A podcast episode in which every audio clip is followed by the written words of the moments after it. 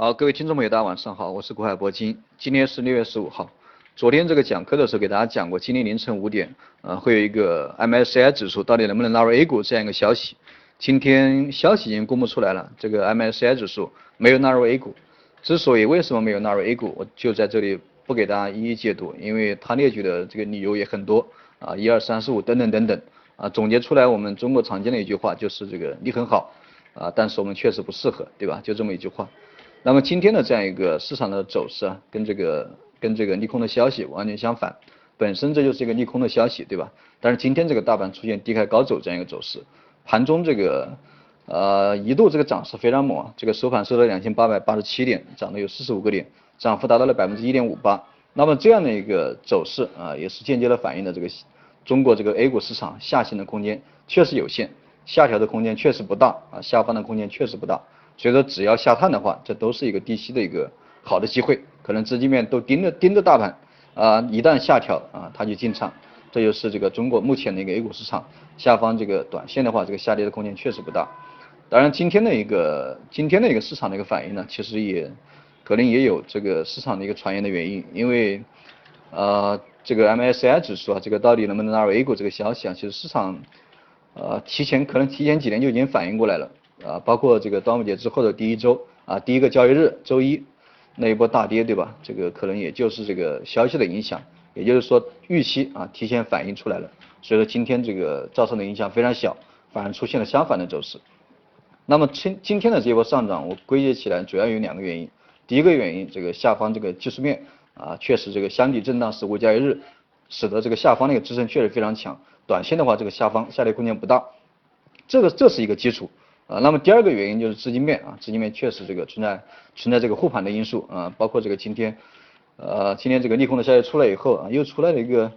呃，网上到处在疯传对吧？这个今天习近平生日啊，这个可能也就是资金面啊，这个也就是这个主力庄家啊机构啊散布出来的一个对冲的一个消息。那么资金面这个毫无疑问是有护盘的因素在里面啊，他可能希望这个利用这个资金面或者利用这些消息面。来对冲掉这个 MSCI 没有纳入 A 股这样一个利空的消息，随着这个当前呢这个资金面啊确实也存在护盘啊护盘的资金确实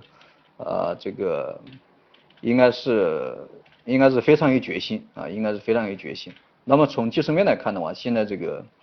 呃五日线、十日线、二十啊包括这个三十、六十还有这个半年线基本上联合在一起啊可能还会出现这个进一步的联合。那么这种走势也是表明这个行情现在在两千八百点啊到三千点之间这样的一个震荡区域啊，短时间不会改变，因为现在这个两千八百点到三千点这样一个震荡的区间已经持续很久了，对吧？已经持续很久了。那么等这样的一个均线继续联合以后啊，那个时候爆发的这个行情应该要稍微大一点。现在我们大盘最最理想的状态啊，就是在这个区间震荡，震荡的时间越久越好啊，震荡的时间越久越好啊，三个月、六个月啊，一年这个最好。啊，这样这样的话的，这个底部就稍微扎实一点，啊，只要大盘能够坚持这个三个月以上，啊，那么今年这个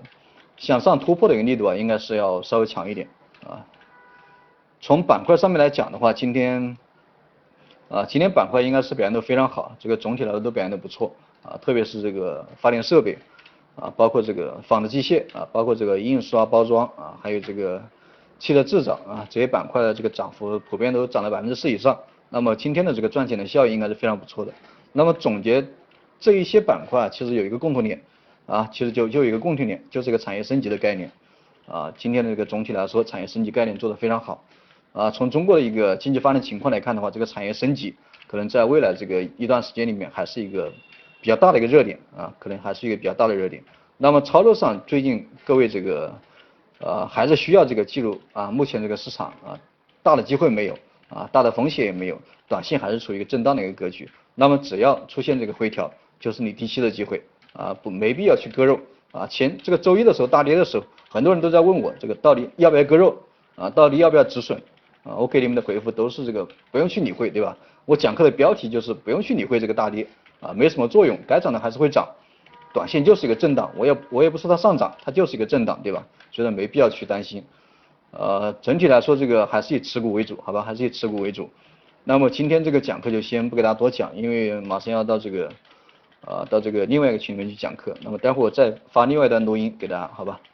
今天这个做大宗商品的，包括黄金、外汇这些品种的，我先不给大家多讲了，待会我再另外另外这个另外在这个给大家发一段录音。好了，今天这个讲就到这里啊，再见。